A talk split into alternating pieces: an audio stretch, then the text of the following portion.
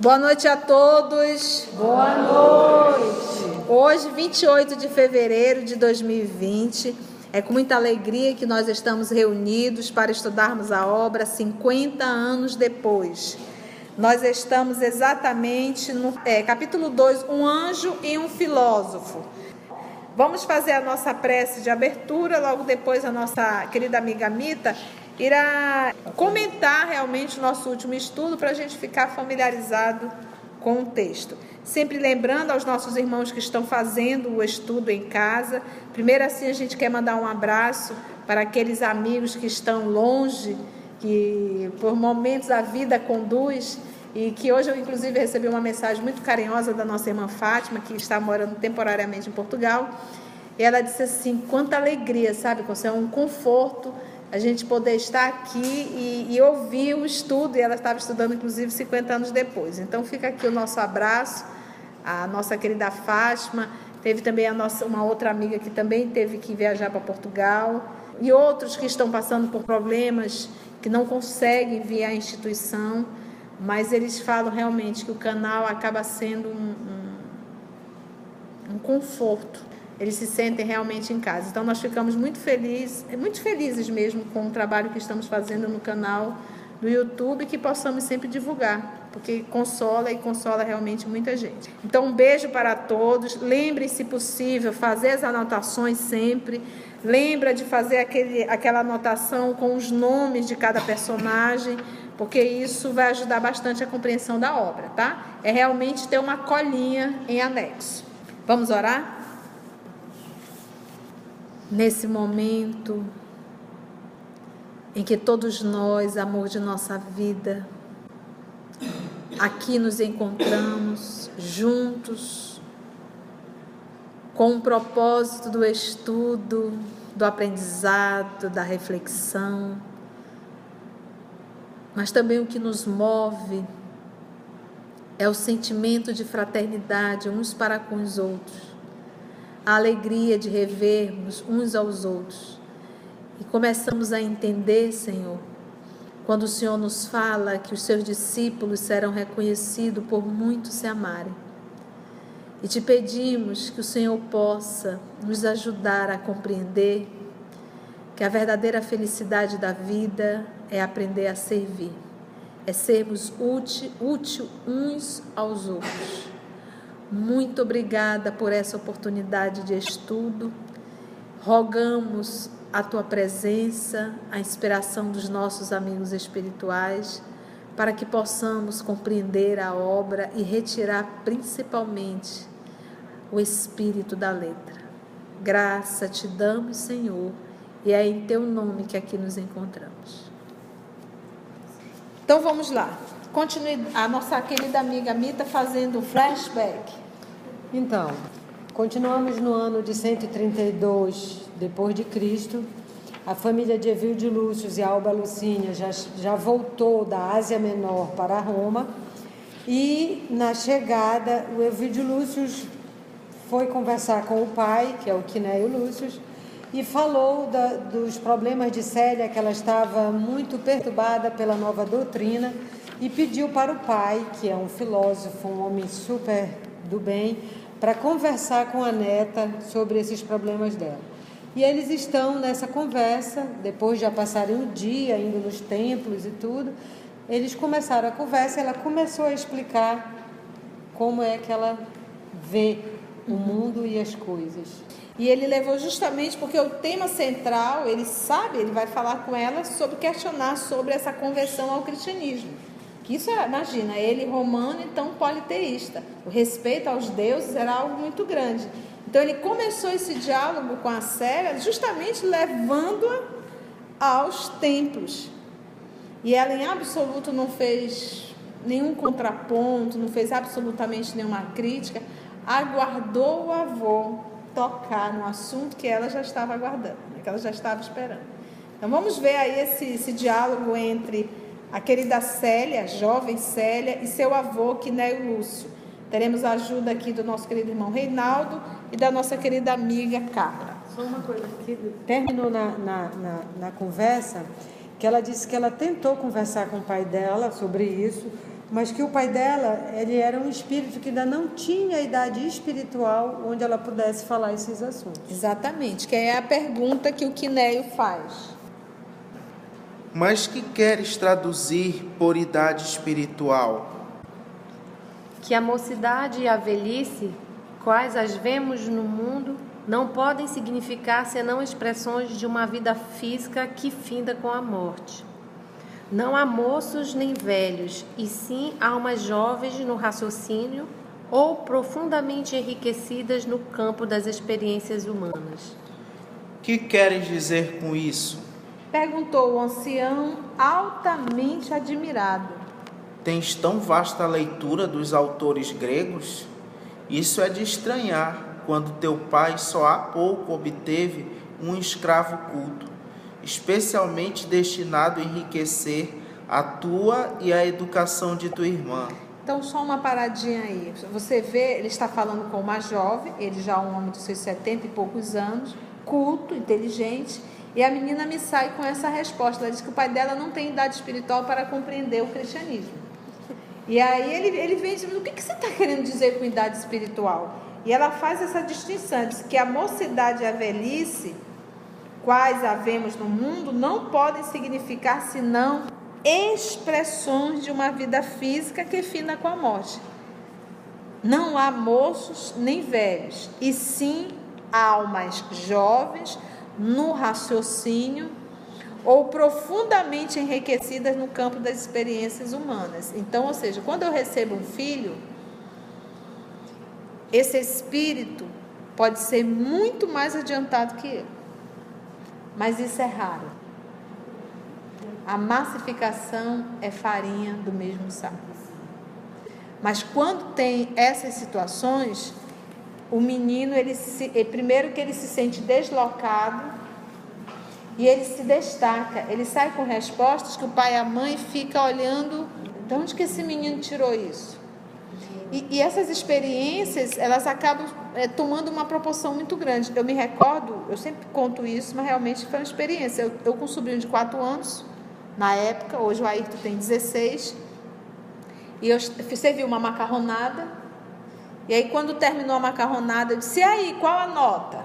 E o Ayrton, 4 anos, quem alfabetizou o Ayrton fui eu, em casa. Acho que o menino tem que ir para a escola com 6 anos. É o meu ponto de vista. E eu alfabetizei ele em casa. Ele foi, não tem problema nenhum. Mas aos quatro anos de idade, ele não tinha nenhuma atividade escolar. Vivia a vida de criança. Aí um disse assim, eu disse, qual é a nota da tia? Dez. Aí o outro, mil. Aí veio outro, um milhão. O último, Ayrton, com quatro anos de idade, olhando para um lado e para o outro. Aí nós olhamos para ele, e você, Ayrton? Ele olhou e disse assim, infinito. Foi exatamente isso. Todo mundo parou, olhou para ele. De onde que esse menino tirou isso? Infinito foi a nota que ele deu. Ele nunca tinha estudado infinito. Então a gente começa a perceber que as almas, elas já, na infância já mostram determinadas particularidades. Aí você percebe a idade. A gente vai ver muito isso em Alcione. A infância de Alcione, então você vê é uma criança, mas que o espírito é de uma maturidade incomum. É incomum, tá, gente? É incomum. Vamos lá então. E aqui ela está falando para ele reencarnação. Sim. Por isso que ele diz, como tu sabes, tu já leste os autores gregos, é. que ele fala do, que tudo vem do mundo das ideias. Tudo vem do mundo. E a inteligência, né, a intelectualidade seria grega, né? Então, onde que você aprendeu isso? Agora que tu chegou um professor para te ensinar? Vamos lá. Vovô bem sabe da ânsia de aprender que sempre me impeliu desde pequenina. Embora jovem, sinto em meu espírito o peso de uma idade milenária.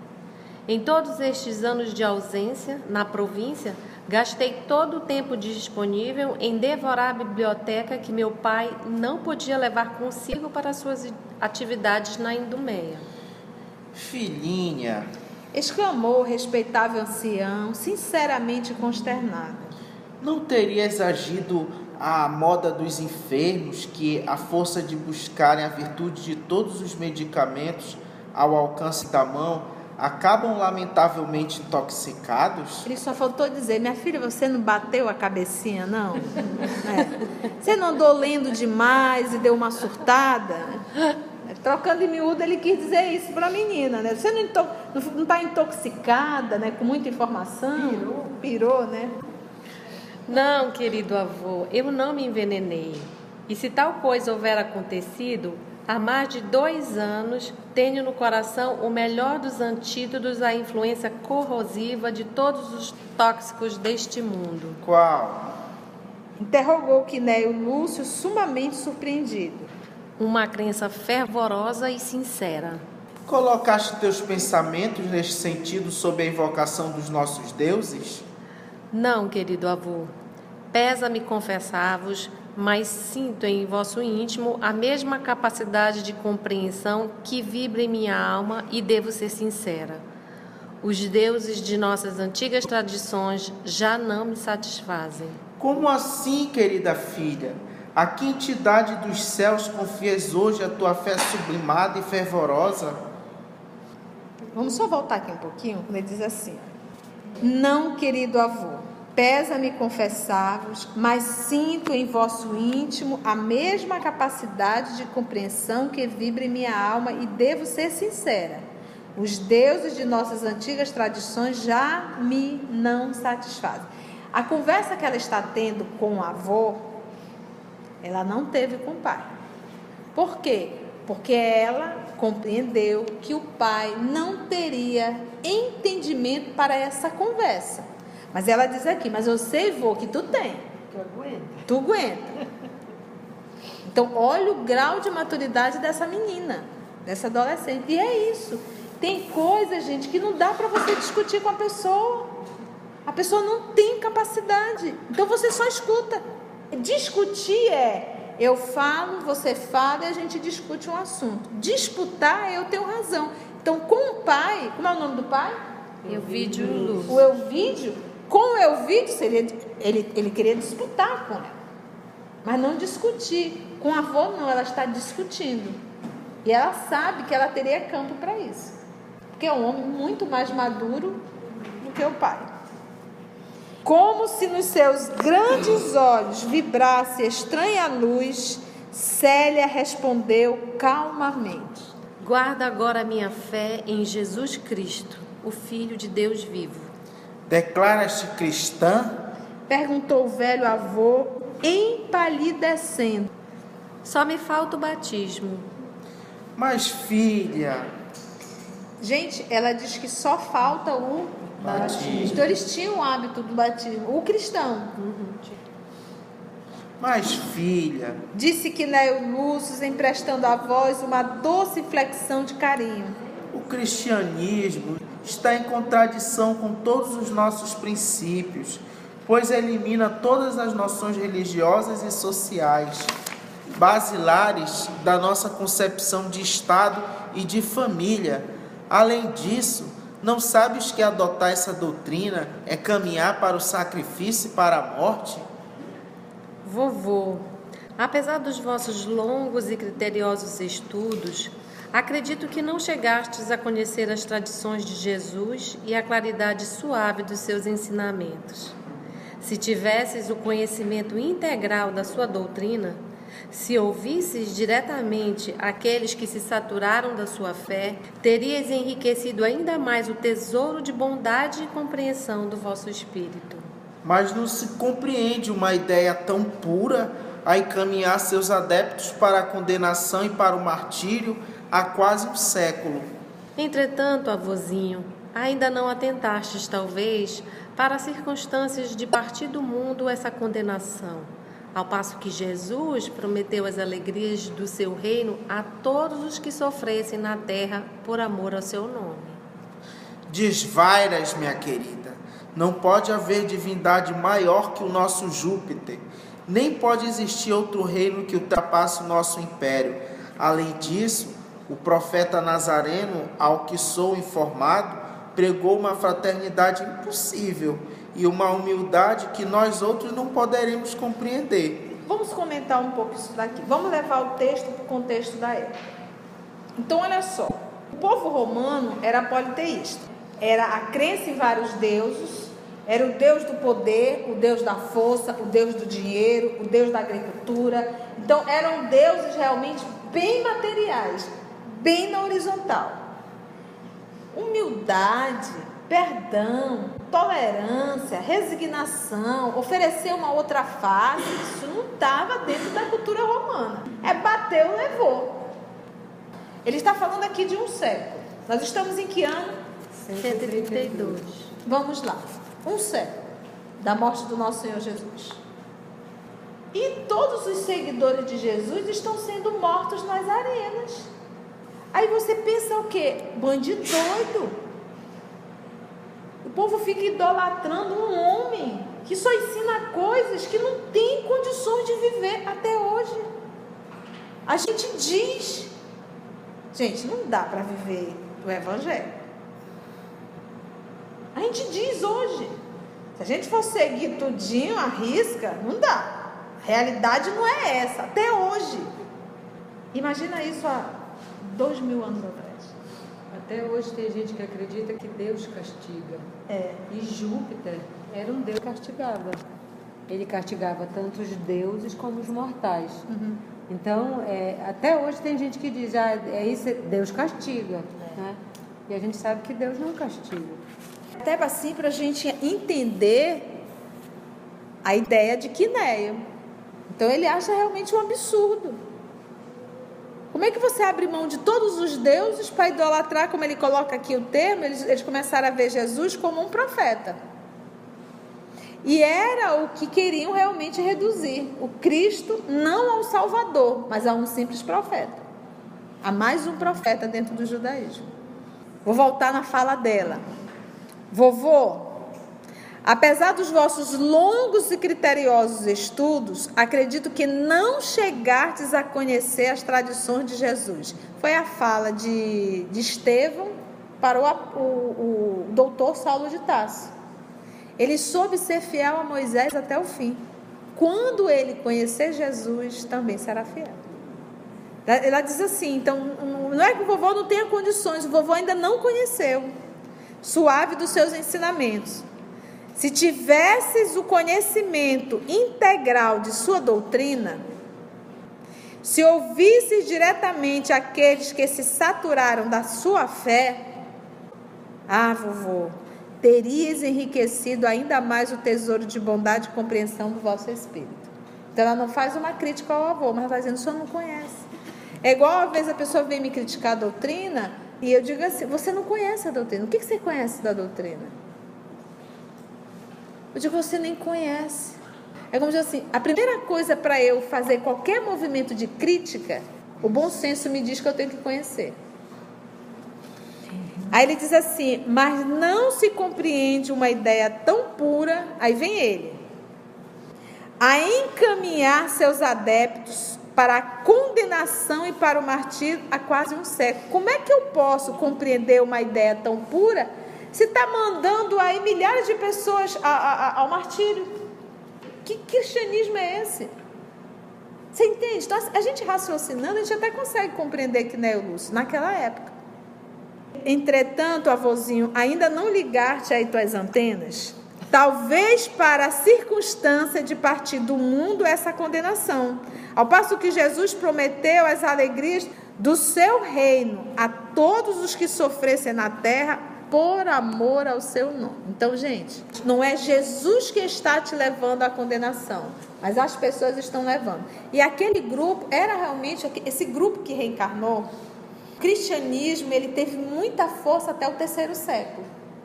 Quando a igreja romana decidiu, e aí foi o imperador Constantino, quando ele decidiu, uma vez também católico, se converter ao, ao cristianismo e transformar aquilo em uma religião, acabou o cristianismo. Aí o cristianismo foi, se destruiu. Então, esses mártires realmente do início, para realmente assim firmar o cristianismo, esse povo, eles iam para a arena cantando. Eles se sentiam felizes em se sacrificar. E sacrificar é eu te dou a minha vida. A gente não dá nenhuma hora. A gente não faz um sacrifício menor, quanto mais dá a própria vida. E eles faziam isso realmente com um movimento de muita, muito amor. Vamos lá. Pousou sobre a neta os olhos plácidos, né? serenos, cheios de claridade misteriosa. E só uma observação aqui. Algumas edições não está claridade, está caridade, tá? Então, nessa nossa última edição está claridade. Então, em alguns livros, se você estiver acompanhando o estudo em casa, você vai ver a palavra caridade. Mas acredito que seja claridade. Então, talvez aí um erro de edição. Então, cheio de claridade misteriosa, sentindo, porém, uma comoção mais intensa ao encontrar os dela, serenos, piedosos, transparentes, de candura indefinível. Então, enquanto o olhar dele era cheio de claridade misteriosa, sentindo, porém, uma comoção mais intensa, porque quando ele olhou os olhos da, da, da neta, ele encontrou um olhar piedoso, transparente e de uma pureza indefinível. Vamos ver. Avôzinho. Continuou a dizer com um olhar abstrato, como se o espírito voejasse em recordações queridas e longínquas. Jesus Cristo é o Cordeiro de Deus, que veio arrancar o mundo do erro e do pecado. Por que não lhe compreendermos os divinos ensinamentos se temos fome de amor em nossa alma? Aparentemente sou uma jovem e vós um homem velho para o mundo. No entanto, sinto que nossos pensamentos são gêmeos na sede de conhecimento espiritual. Da terra inteira nos chegam clamores de revolta e gritos de batalha. Misturam-se o fel dos oprimidos e as lágrimas de todos os que padecem na humilhação e no cativeiro. Gente, só uma observação. Mudou? Essa moça, ela está altamente inspirada. É isso que nós temos que entender. Quando há um coração puro e cheio de vontade para o trabalho, uma língua de fogo cairá sobre vós e falarás como nunca falastes antes. Essa é a fala de Jesus ao discípulo. Então, não há quem não vá realizar um trabalho do amor que não receba inspiração. Não há. Não há. É só a gente confiar, se preparar para o trabalho e deixar Jesus falar por nós. E essa fala, ela ainda é atual, né? Sim. Da terra inteira nos chegam clamores de revolta e gritos de batalha. Misturam-se o fel dos oprimidos e as lágrimas de todos os que padecem na humilhação e no cativeiro. Realmente não mudou, infelizmente. Tendes conhecimento de todos esses tormentos insondáveis que campeiam em todo o mundo Vossos livros falam das angústias indefiníveis do vosso espírito sensível e carinhoso. Esses brados de sofrimento chegam até os vossos ouvidos a todos os momentos. Onde estão os nossos deuses de marfim que não nos salvam da decadência e da ruína? Onde Júpiter, que não vem ao cenário do mundo para restabelecer o equilíbrio da maravilhosa balança da justiça divina? Poderemos aceitar um Deus frio, impassível, que se compraz em endossar todas as torpezas dos poderosos contra os mais, pro, os mais pobres e mais desgraçados? Será a providência do céu igual a de César, para cujo poder o mais dileto é aquele que lhe traz as mais ricas oferendas? Entretanto, Jesus de Nazaré trouxe ao mundo uma nova esperança aos orgulhosos advertiu que todas as vaidades da terra ficam abandonadas no pórtico de sombras do sepulcro. Aos poderosos deu as lições de renúncias aos bens transitórios do mundo, ensinando que as mais belas aquisições são as que se constituem das virtudes morais, imperecíveis valores do céu Exemplificou em todos os seus atos de luz indispensáveis a nossa edificação espiritual para Deus Todo-Poderoso, Pai de misericórdia infinita, em nome de quem nos trouxe a sua doutrina de amor, com a palavra de vida e redenção. Além de tudo, Jesus é a única esperança dos seres desamparados e tristes da terra, porquanto, de acordo com as suas doces promessas, hão de receber as bem-aventuranças do céu todos desventurados do mundo, entre as bênçãos da simplicidade e da paz, na piedade e na prática do bem.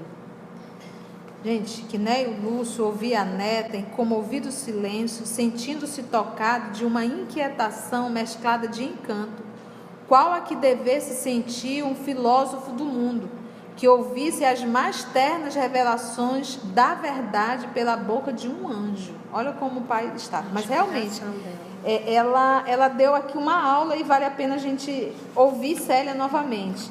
Ela primeiro faz uma crítica e faz uma observação em relação aos deuses. Aí ela diz assim: olha, será a providência do céu igual à de César? Para cujo poder o mais dileto é aquele que lhe traz as mais ricas oferendas? Você acha que Deus fica barganhando? Entretanto, Jesus de Nazaré trouxe ao mundo uma nova esperança. Aí ela vem aqui ponta a ponta. Aos orgulhosos, Jesus advertiu que todas as vaidades da terra ficam abandonadas no pórtico, né, no portão de sombras do sepulcro. Aos poderosos, ele deu as lições de renúncia aos bens transitórios do mundo, ensinando que as mais belas aquisições são as que se constituem das virtudes morais, imperecíveis valores do céu. Jesus ainda exemplificou em todos os seus atos de luz indispensáveis a nossa edificação espiritual para Deus Todo-Poderoso Pai de misericórdia. Que Neio Lúcio ouvia a neta em comovido silêncio, sentindo-se tocado então de uma inquietação mesclada de encanto, qual a que devesse sentir um filósofo do mundo que ouvisse as mais ternas revelações da verdade pela boca de um anjo. A jovem, por sua vez, dando curso às sagradas inspirações que lhe rociavam a alma, continuou a falar, revolvendo o tesouro de suas lembranças mais gratas ao coração. Vamos ver as lembranças aí. Por muito tempo estivemos em Antipatris, em plena Samaria, junto à Galileia. Ali, a tradição de Jesus ainda está viva em todos os espíritos. Conheci de perto a geração de quantos foram beneficiados pelas suas mãos misericordiosas. E fiquei conhecendo a história dos leprosos, limpos ao toque do seu amor, dos cegos em cujos olhos mortos fluía uma vibração nova de vida, em virtude de sua palavra carinhosa e soberana, dos pobres de todos os matizes que se enriqueceram da sua fé e da sua paz espiritual. Nas margens do lago de suas pregações inesquecíveis, Pareceu-me ver ainda o sinal luminoso dos seus passos quando, alma em prece, rogava ao Mestre de Nazaré as suas bênçãos dulcificantes. Jesus Nazareno não era o perigoso visionário? Perguntou que Neo Lúcio, profundamente surpreendido. Não prometia um outro reino, menosprezando as tradições do nosso império? Vovô, Respondeu a donzela sem se perturbar. O Filho de Deus não desejou jamais fundar um reino belicoso e perecível. Belicoso aí é de guerra, né? Qual o possuem os povos da terra. Nem se cansou jamais de esclarecer que o seu reino ainda não é deste mundo. Antes ensinou que a sua fundação se destina às almas que desejam viver longe do torvelinho das paixões terrestres. Revolucionária é a palavra que abençoa a todos os aflitos e desardados da sorte? Que manda perdoar o inimigo setenta vezes sete vezes? Que ensina o culto a Deus com o coração, sem a pompa das vaidades humanas? Que recomenda a humildade como o penhor de todas as realizações para o céu? O Evangelho do Cristo, que tive a ocasião de ler em fragmentos de pergaminho nas mãos dos nossos escravos, é um cântico de sublimadas esperanças no caminho das lágrimas da terra, em marcha, porém, para as glórias sublimes do infinito. Ela disse que ela leu, ela teve a ocasião de ler o Evangelho em fragmentos de pergaminho. No, no ano 130 não havia Evangelho. Ainda eram as anotações, as cópias e as anotações de Levi, de Mateus. Porque não tinha o Evangelho ainda. Em que ano surgiu o livro? O Evangelho do Cristo que tive a ocasião de ler em fragmentos de pergaminho nas mãos dos nossos escravos, é um cântico de sublimadas esperanças no caminho das lágrimas da terra, em marcha, porém, para as glórias sublimes do infinito. Então, a gente vê aí que o movimento maior do evangelho não foi na classe média, média alta, foi realmente com os simples. Por quê, gente? Quando nós temos dinheiro e poder, a gente se se, se sente, se acha. E a gente às vezes acha que é Deus. Entendeu? O poder que o diga. Então esse povo não fazer questão de ouvir de perdão, amor, tolerância, resignação, oferecer uma face a quem pede a outra. Que é isso? Isso é besteira. Mudou? Mudou. Por isso é que Jesus optou em sair de Judá, criança, né? Foi para a cidade de Nazaré. Ali na cidade de Nazaré ele cresceu 30 anos na Galiléia, dali ser chamado Galileu. E ele procurou as pessoas simples. E era isso que mais incomodava. Se realmente ele é um Cristo, ele é um Messias, por que, que ele não veio falar para os intelectuais? Ele está falando para essas pessoas simples porque é fácil ele manipular. Essa era a ideia. Só que essas almas nobres, elas não perdem tempo com quem não quer ouvir. Porque elas aprenderam a valorizar muito tempo. Elas sabem o quão é importante. E que não adianta falar, foi o que a, a nossa menina fez, a Célia. Eu não vou falar com o papai porque o papai não tem capacidade, não tem maturidade espiritual. Mas o vovô tem. Então, essas almas nobres, elas têm essa sensibilidade, só ajuda quem quer ser ajudado. Só fala quem tem capacidade de ouvir. Se não tem, por exemplo, nós estamos aqui, nós somos grupos, às vezes grupos enormes. A gente escuta lições maravilhosas, grandiosas. Mas nem todos estamos prontos para ouvir. Tanto é que não faz diferença na nossa vida. Quando é que a gente percebe que a gente começa a ter maturidade para ouvir o Evangelho? Quando eu saio daqui refletindo e quando aquilo toma uma proporção dentro de mim que eu me esforço, eu fico em luta interna.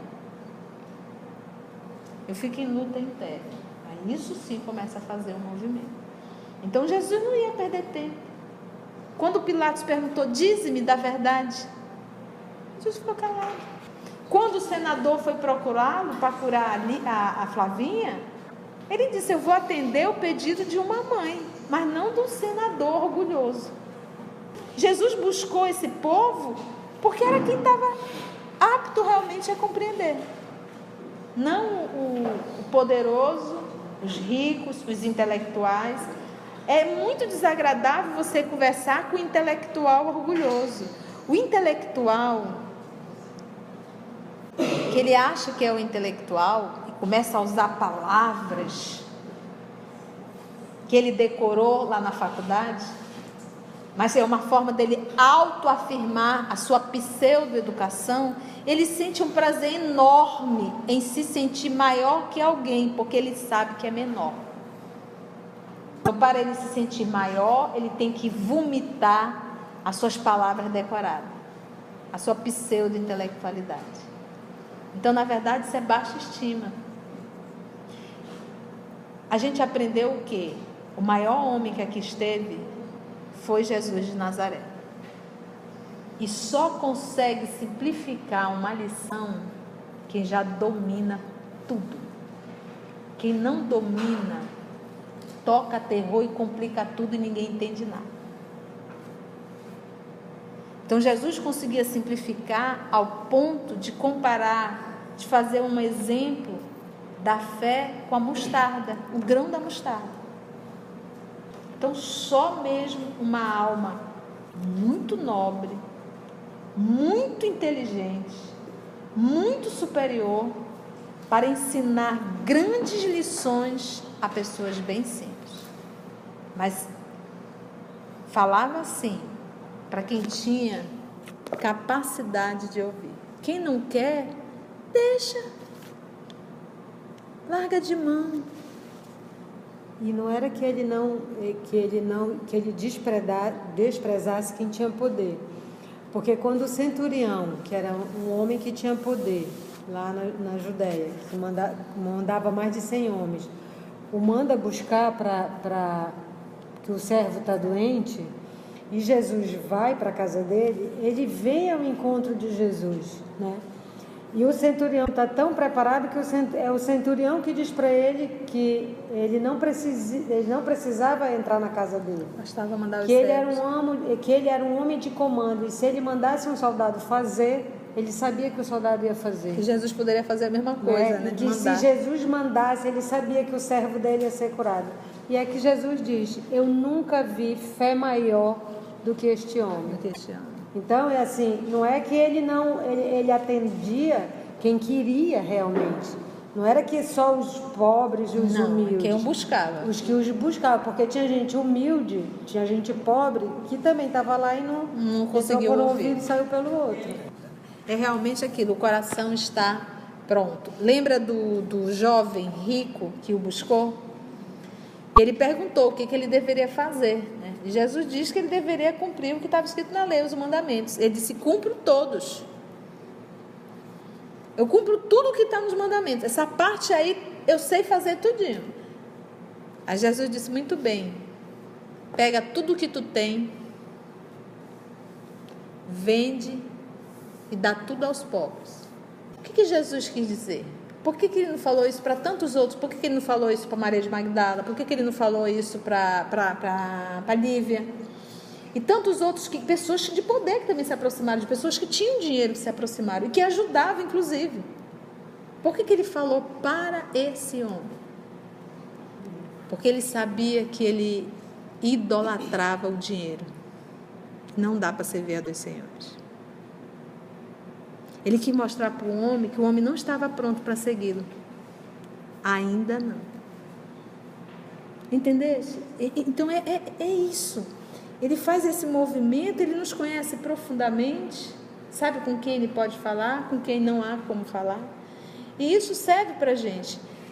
A gente encontra pessoas assim no nosso meio, no nosso grupo familiar, entre os amigos. E não dá, cada um tem seu tempo. E vai chegar a hora, quase sempre com muita dor. O respeitável ancião esboçou um sorriso complacente, exclamando bondoso: cenas do próximo capítulo. Vamos envolver a nossa querida irmã Odila para fazer a nossa prece. Amado Mestre Jesus, é com a gratidão que nós te agradecemos, Senhor, por esta dádiva bendita que nos concede do estudo que edifica a alma com os ensinamentos que recebemos. Onde, Senhor, nos assumimos o compromisso com esta doutrina para nos libertarmos do atavismo, ignorâncias que ainda carregamos, mas que aprendendo nos dá a oportunidade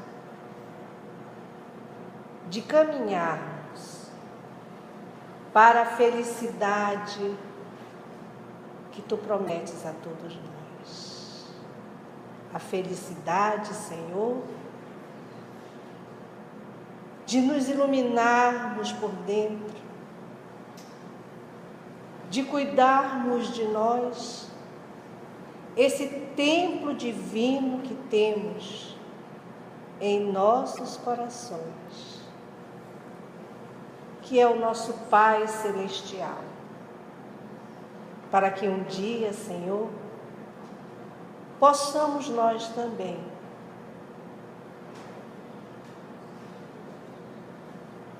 trabalharmos na tua vinha, radiando o teu amor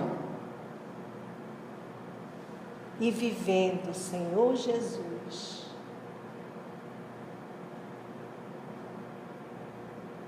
as lições de nosso Pai Celestial,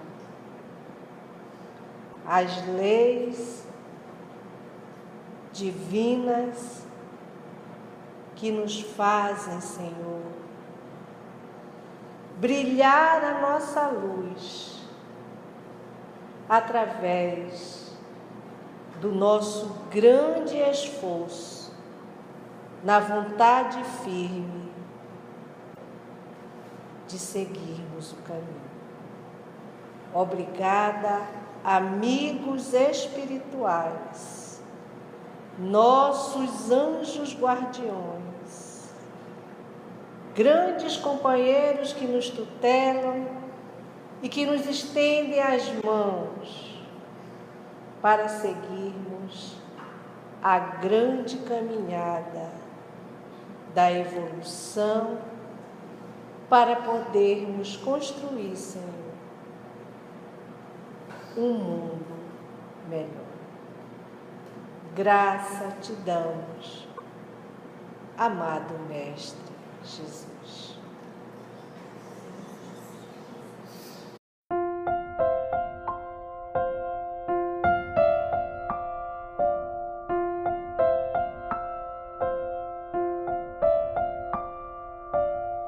Trabalho do Cristo ele é sempre coletivo, ele não é individual, não está centralizado sobre a cabeça de um.